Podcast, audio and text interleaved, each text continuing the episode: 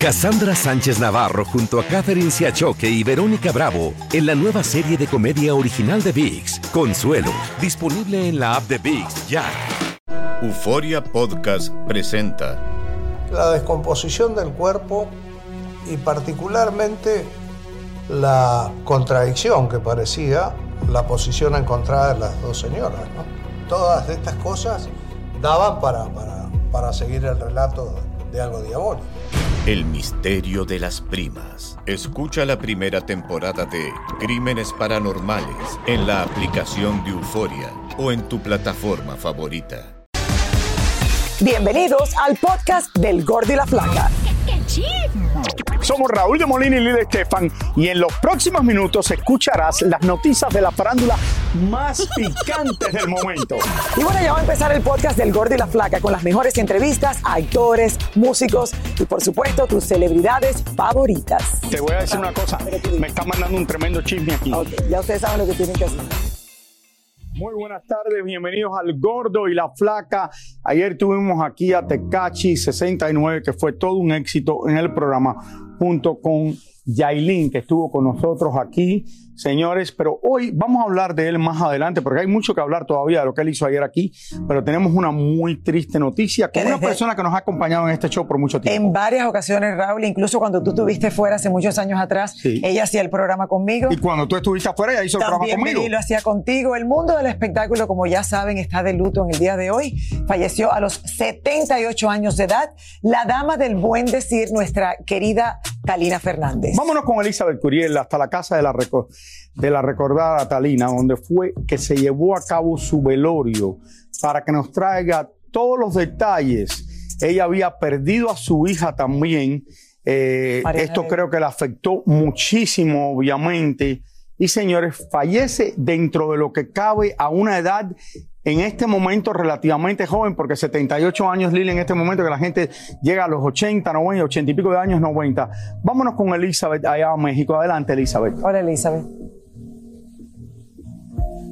Hola Lili Raúl, así es, estamos totalmente de luto quienes nos dedicamos a la televisión, el público por supuesto, que gozó de la presencia de Talina Fernández durante más de 50 años, ha sido maestra de varias generaciones. Eh, la tarde de ayer eh, partió de esta tierra debido a la leucemia que se le diagnosticó hace un mes y que fíjense sus hijos no quisieron decírselo para que ella no decayera en ánimo, pero vamos a ver esto que preparamos. Talina Fernández ingresó al hospital el pasado domingo sufriendo de fuertes dolores. La diagnosticaron con leucemia. Cuando supimos que el diagnóstico era tan terrible, lo que tratábamos era de hacer bromas, de hacer chistes, de cotorrear con ella, eh, de decirle cosas de amor y no le dijimos que todo estaba tan grave. Sus nietos, Paula y José Emilio, los hijos de Mariana Levy, llegaron también al hospital para despedir a su abuela. ¿Con qué me quedo? Pues todas las enseñanzas, con que era una mujer fuerte, con que era una mujer valiente, una mujer muy trabajadora y con todo lo que me enseñó, todo lo que me contó. Pues que la amo mucho. Lo- La última vez que la vine a ver fue decirle que la amo y pues, decirle que siempre iba a estar para ella. A la medianoche de ayer, el cuerpo de Talina Fernández fue trasladado a su domicilio, donde se llevó a cabo el funeral. Ella pidió que la velaran en el mismo lugar donde fue velada su hija Mariana hace 20 años. Logramos hablar con su última pareja. Cuando la gente la reconocía, era impresionante, caray. Así como ustedes se vienen en bola, en la gente igual. Si la reconocían, y a mí me decía, ah, porque yo, pues, sobre todo al principio, yo no estaba ni acostumbrado a esto, ¿no? Entonces yo me hacía a un lado, me jalaba y me decía, tú eres mi pareja, vente para acá. En el lugar estuvieron los familiares y amistades más cercanas. Sabemos que aquí estaba su íntima amiga Angélica María, que no pudo hablar con la prensa por el profundo dolor que siente. Increíble la historia de amor que vivió los últimos años Lili Raúl, doña Talina. Veíamos ahí a su última pareja que afortunadamente pudo acompañarla los últimos días también y que se conocieron eh, cuando él se dio cuenta en una entrevista de que ella estaba buscando a un hombre de 70 años para, pues para pasar, eh, para seguir viviendo el amor que pensaba que ya no era para ella. Y bueno, qué bonita esta historia. Eh, ¿Quieren preguntarme algo, Lili Raúl? Sí, obviamente, Elizabeth. Lo estábamos diciendo anteriormente, como una de las grandes figuras del espectáculo en México, formó parte de este programa que lleva 25 años en muchísimas ocasiones, ha estado aquí de invitada, ha hecho el programa con nosotros. Eh, Yo recuerdo la fortaleza que ella tuvo Raúl en el momento que se enteró eh, que la hija había fallecido. Eso fue una de las Y de la manera que ella salió adelante eh, Elizabeth eh, con su nieta, eh, María López, cómo trató de sacar a todos adelante, cómo tuvo que lidiar con el pirro al principio, con todos los problemas que estaban pasando. sin embargo, una mujer fuerte, fuerte de verdad, Raúl, y que una guerrera en todo momento. No me imagino cómo puede estar la nieta en este momento, que al final su abuelita quedó siendo su madre, ¿verdad, Elizabeth? Exactamente. ¿Y tú te acuerdas lo que fue la muerte? De Mariana Levy aquí en este programa, ah, Lo recuerdo. ¿Tú te acuerdas que eso fue una salir al aire cuando nos enteramos. Uno de los momentos más difíciles para hacer el programa, y lo hemos dicho en varias ocasiones, porque no sabíamos lo que había pasado, y comenzando el programa nos dicen que ha muerto Mariana Levitt, pero que no tienen mucha información. Y yo estoy preguntando, ¿pero están seguros? Y esto fue una cosa que tuvimos que salir al aire dando esta noticia. Era muy inesperada. Eh, era un día del niño, lo recuerdo, en el mes de abril. Eh, el, Día Mundial del Niño, eh, lo recuerdo como si fuera ayer, Elisa. Y yo también. todos no podíamos creer lo que había pasado. y bueno, hoy despedimos a esta gran señora que ahora nos enteramos, Raúl, y que nunca se enteró. O sea, nunca le dieron su diagnóstico. De lo que tenía. Claro, de lo que tenía. No sé si eso es mejor. Mucha gente de la comunidad latina dicen, oye, vamos a no decir nada.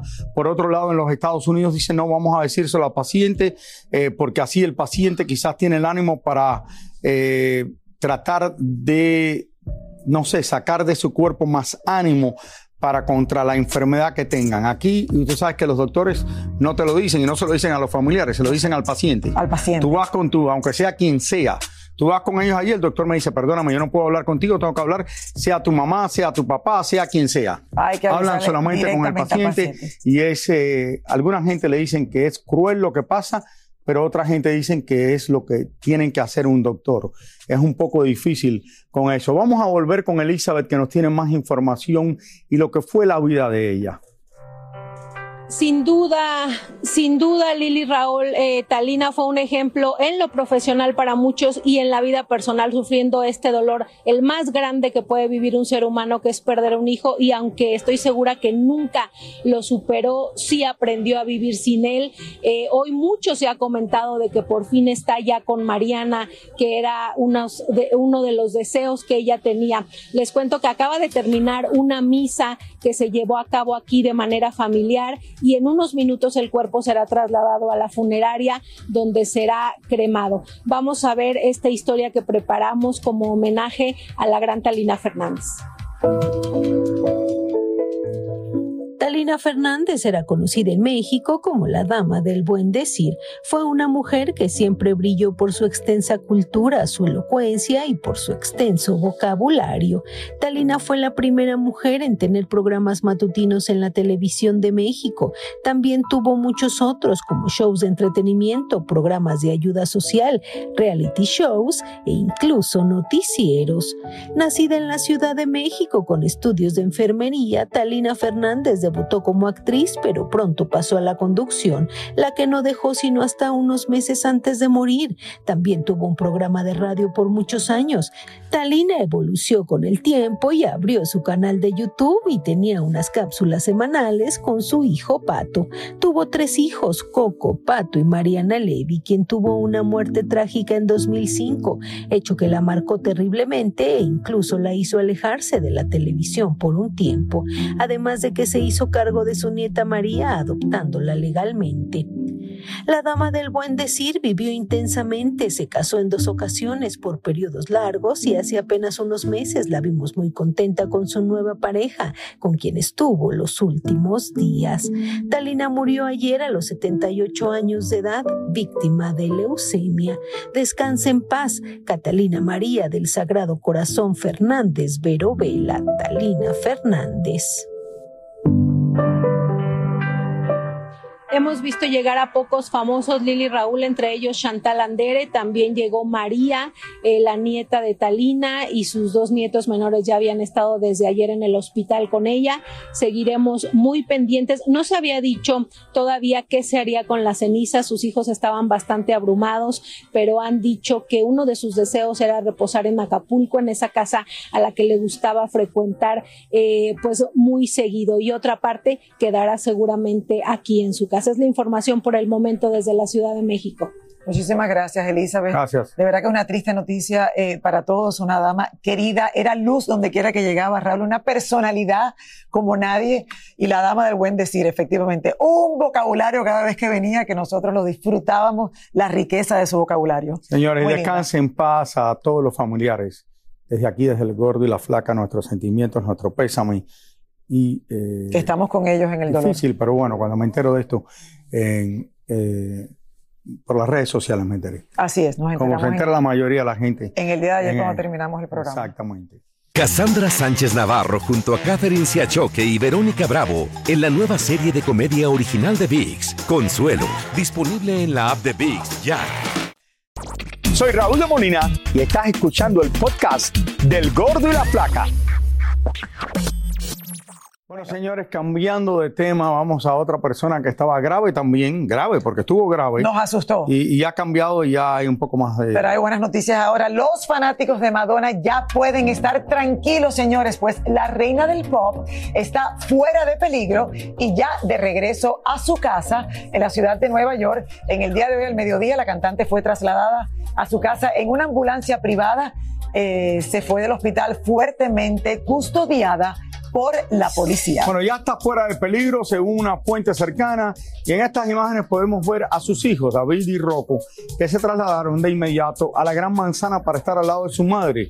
Al enterarse de su delicado estado, también la familia pensó que Madonna iba a morir en estos días y que no iba a salir de esto porque he leído bastantes historias de esto y estaban extremadamente preocupados, Lili. Tú sabes que ella estaba eh, preparando una gira de regreso alrededor del mundo, donde estaba preparándose eh, día y noche para esta gira y decían que esto le estaba afectando bastante a ella, que también you know, no tiene 20 años. Eh, no tiene 20 años, Raúl, y dicen que la gira también, que hay muchas fechas que están pospuestas, así que los fanáticos que revisen, pero como van a recordar, ayer le dijimos que Madonna había sido hospitalizada estaba en condición crítica debido a esta infección eh, bacteriana grave que la mantuvo en cuidados intensivos desde el pasado sábado, cuando la encontraron totalmente inconsciente en su casa, razón por la cual la reina del pop, como lo acabo de decir, ha pospuesto el inicio de esta nueva gira de conciertos a mediados del mes de julio en Canadá. Todas estas fechas aparentemente... Eh, van a ser cambiadas. Y qué bueno que salió de todo esto, porque tú conoces muy bien a Madonna y yo la conozco mejor porque la fotografiaba hace 40 años atrás. ¿Con ropa o sin ropa? Sin ropa. Ya ven. Eh, qué bueno que está bien, qué bueno que está bien dentro de lo que cabe. No, yo creo que está bien porque ya sabes, ella se ponía así para que la fotografiaban así, aunque yo la fotografiaba de lejos, ella estaba posando para otro fotógrafo que le estaba tirando las fotos sin ropa también. Rally, pero nunca, nunca, no me acuerdo qué me dijiste, ¿era trigueña o, o era, o era eh, el pelo era rubio, pero no el resto del cuerpo. ¿no? Y ahora regresamos con el show que más sabe de farándula, el podcast del Gol de la Plata.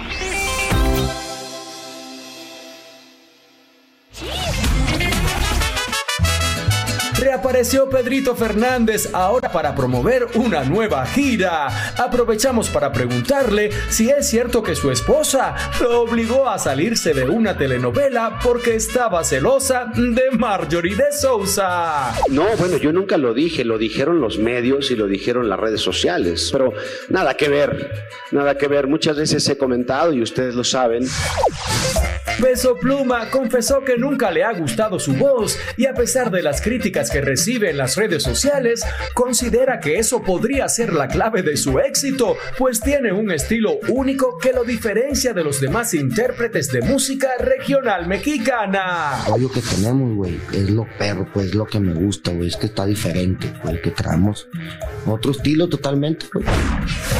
Fueron rescatados posibles restos humanos entre los escombros del Titán en las profundidades del mar y expertos médicos en Estados Unidos comenzaron a investigar. El hijo de Will Smith reveló que fue su propia madre, Yara Pinkett Smith, la que lo introdujo al mundo de las drogas psicodélicas y que de hecho eso lo ha ayudado a resolver conflictos con sus hermanos. Dicen que Kim Kardashian contrató a todo un equipo de belleza para que la dejaran impecable a la hora de tomarse la foto de su licencia de conducir. La socialité admitió que es una locura, pero antes muerta que sencilla. A sus 80 años de edad, José Luis Rodríguez el Puma aún no se reconcilia con sus hijas y no se ve ni una luz de esperanza. Yo sé que siempre tocan ese punto. Y ese punto no va a suceder hasta que Dios permita. ¿Ok? Y no es una cuestión pública tampoco, es una cuestión privada. Eh, la prensa está esperando que uno haga un programa especial para eso. Nada de eso va a suceder. Eso es privado, eso es familiar. Y ni se van a enterar. Bueno, cada familia sabe, Raúl, cómo maneja sus cuestiones privadas. Eh, ¿Tú sabes qué? Recuerda todo lo que pasó el Puma cuando estuvo enfermo, después estuvo aquí en el show y hacía tiempo que no lo veía. Aquí está, señores, y sigue luciendo espectacular. Yo lo acabo de ver el sábado pasado. Yo no lo había visto en largo tiempo. El viernes pasado en el concierto de Julio Iglesias Jr. Me fui a verlo en persona y me encontré con el Puma. Y yo creo que yo no estaba aquí, por eso no. Él creo que me invitó. Sí, claro, claro. ¿Qué tal estuvo el concierto? Espectacular. Espectacular. Y cantando en inglés maravilloso. De verdad que me sorprendió mucho Julio Iglesias Jr., simpático, movido, buena gente y repleto el lugar, by the way. ¿Dónde fue? En el Foreign Ambassadors, en el, teatro que hay allí. Sí. Que también el otro, el, está Enrique, que ustedes saben que se convirtió en el cantante más famoso eh, del mundo y lo hizo solo después de su padre en un momento. Hoy Julio Iglesias y su el otro hijo, el que dices tú, Julio Iglesias Jr., lleva cantando hace tiempo también. Hace mucho tiempo. Y, ah, muy buena persona que es. Le mando tanto. El que se parece más a su mamá. Sí, de verdad. Y a Chabeli también. Le mandamos muchos saludos aquí. Cuando quiera que venga aquí al Gordo y la Flaca. Ay, no. Aquí lo esperamos de vuelta. Oigan, el caso del boxeador puertorriqueño Félix Verdejo sigue, señores, su juicio en Puerto Rico, acusado, como pueden recordar, de asesinato. Este es un caso que hablamos cuando sucedió en el 2021. Y vamos a pasar con Tania Charly, que nos trae más detalles y ha estado investigando todo esto por mucho tiempo. Adelante, Tania. Adelante, Tania. ¿Cómo estás, Raúl? ¿Cómo estás, Lili? Efectivamente, este es un caso aterrador. Este es el caso del eh, boxeador Félix Verdejo, que tenía una promisoria carrera en el boxeo, pero de repente estaba casado y de repente se aparentemente tenía una relación extramarital. Su esposa se da cuenta, obviamente se le forma un gran problema en su casa y él piensa que la mejor solución de este problema es supuestamente asesinar a la chica. Hoy está enfrentando un juicio y podría llevarlo a la cárcel por varios, varios años aterrador. Así ha sido el juicio iniciado hace algunos días en Puerto Rico en contra del boxeador Félix Verdejo. El jurado está integrado por tres mujeres y nueve hombres y hasta hoy ya se han escuchado el testimonio de la madre y la hermana de la víctima. Los cargos federales que enfrenta el boxeador incluyen robo armado al vehículo donde viajaba la víctima y además asesinato de una persona que no había nacido ya que la víctima tenía un mes de embarazo. Uno de los testimonios más impresionantes fue la de la patóloga que hizo la autopsia del cadáver y determinó que la chica asesinada sufrió múltiples traumas en el rostro antes de ser lanzada a la laguna cuando aún respiraba y estaba viva. La chica también apareció amarrada con un alambre desde el cuello hasta la barriga, además de las manos y los tobillos y atada a un bloque de cemento. Eso, por supuesto, imposibilitó su capacidad para nadar. La patóloga además confirmó que se encontró agua en una parte de su cabeza, lo que indica que aún respiraba cuando fue lanzada al agua. Las fotografías presentadas fueron tan fuertes que miembros del jurado se taparon su rostro para no verlas. Se ha estado tratando de establecer intención y motivo mediante prueba circunstancial por parte de la Fiscalía en este caso. Entendemos que ha sido un proceso sumamente difícil para la defensa, pero que con una buena estrategia quizás puede dar el resultado que esperan. Ambas partes están luchando por presentarle la verdad al jurado y entiendo que va a ser un proceso sumamente difícil. Como parte de la evidencia, también se han presentado todos los mensajes de textos que estaban en el móvil del boxeador. Y ahí están todas las conversaciones que sostuvo con la víctima, con su esposa, con el suegro e incluso con su cómplice en el cruel asesinato. La defensa de Verdejo está tratando ahora de desestimar que el hijo que llevaba la chica en su vientre fuera de él, ya que no se hicieron pruebas de paternidad al embrión. Hoy, en el octavo día del juicio, la defensa presentará sus testigos y seguirán los interrogatorios en un juicio que se espera termine en las próximas semanas. Y la fiscalía ha pedido 300 años de prisión, contando la máxima pena por cada cargo que tiene eh, impuesto este boxeador Félix Verdejo. También se dio a conocer que dentro del organismo de la chica fue encontrado fentanilo y que eso también impidió eh, que ella eh, pudiese moverse de alguna manera. El ladrillo con el que estaba eh, que tenía amarrado en su cuerpo, lo que hizo que se fuese a las profundidades de la laguna más rápido, pues fue mostrado también allí en corte y fue algo impresionante cuando se dio cuenta, sobre todo para los familiares de la chica. De los casos más horribles que he oído, Tania, me acuerdo cuando hablamos de esto en el 2021, de verdad que algo no, es que no puedo ni, comenzar a imaginar cómo está la familia de esta chica y el proceso que están viviendo ahora, porque ahora tienen que revivir todo esto, Raúl, y de nuevo. Y estoy segura que están presentes allí todos los días. Y bueno, esperemos en las próximas semanas cómo se termina desarrollando y cuál es el resultado final. Tania, eh, muchísimas gracias. Muchas eh, gracias, Tania, por esta noticia. Y lo sentimos mucho, de verdad, lo, lo que se está pasando, se está viviendo allá en la isla con este caso. Esa isla que es tan pequeña, imagínate. Bueno, vámonos a una pausa. Ya regresamos con más del gordo y las placas. Soy Raúl de Molina y estás escuchando el podcast del gordo y la placa. Bueno, señores, todos sabemos de la profunda enemistad que existe entre Marjorie de Sosa y Julián Hill desde que la actriz decidiera no dejar que estuviera cerca de su hijo. Bueno, el motivo solo lo saben ellos, es lo que nosotros pensamos, Raúl. Por eso cada vez que la prensa habla con la actriz, preguntan exactamente qué sucedió. Veamos. Al parecer, por ahora, Julián Gil seguirá sin ver a su hijo Matías porque no hay señal alguna de que la madre del pequeño se lo permita. ¿Qué pregunta por su papá? ¿No pregunta cómo tocas eso? Mati está muy bien, muy bien. Y esos son temas de nosotros. Cuando Marjorie se le pregunta por su hijo y su padre, la mujer se eriza y enseguida saca las uñas. Te lo pregunto con todo respeto. Porque sí, sí, sí. Te contesto con todo respeto. ¿no? Te contesto con todo respeto. Que no podemos ver a nuestros sobrinos porque la mamá no nos deja. Y ese tipo Con todo respeto te contesto, eso es muy mío, muy de nosotros. Pero, en algún momento tendrás oportunidad de... A Mati lo aman, Mati lo quieren y Mati está muy seguro y Mati sabe perfectamente dónde está parado. Entonces no hay nada de qué preocuparse. Y en la casa se le ha hablado muy bonito, entonces no me preocupa él, no sé, a lo mejor más tarde, cuando sea más grande, él te pidiera que lo ayudaras a contactarlo, ¿lo haría? Eso es un tema muy personal y es un tema que va a tocar cuando toque con mi hijo. Ya no conflicto ni nada por ese tema, no, por favor, no.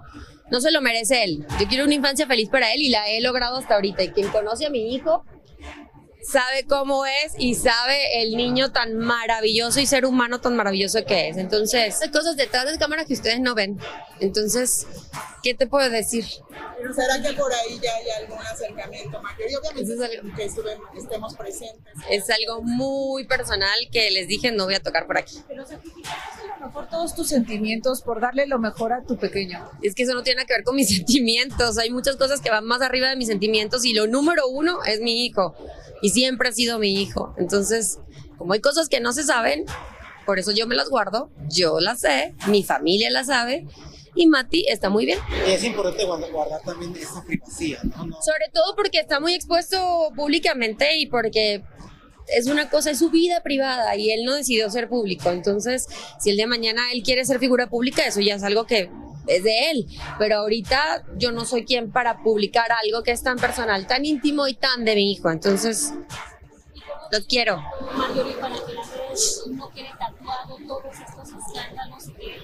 Mamita, cuando tú haces un ser seguro y con amor dentro de tu familia, por muchas cosas que te tiren afuera, nada te va a perjudicar.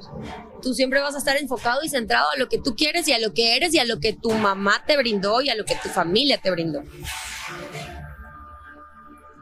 Ahí está Usted Marjorie sabe que yo, si uno ve las entrevistas, Raúl, y yo trato de, no sé, tratar de imaginarme algo, algo. ¿Cuál puede ser esta gran razón por la que uno como madre no dejara ver, o sea, que el hijo esté con el padre? Ah, Me imagino que algún día sabremos, pero es que todos hemos compartido con Julián, todos sabemos eh, quién es la persona que es, es una, una figura pública también, eso todo el mundo lo conoce, no tenemos que ni hablar de él y todavía no se entiende. Yo creo que públicamente cuando la gente habla y dice, pero ¿qué puede, o sea, qué, qué ha pasado que Marjorie Es- no ha logrado, no ha logrado perdonar? Porque me imagino que es algo que ella tiene que perdonar porque al final no es Matías, es ella.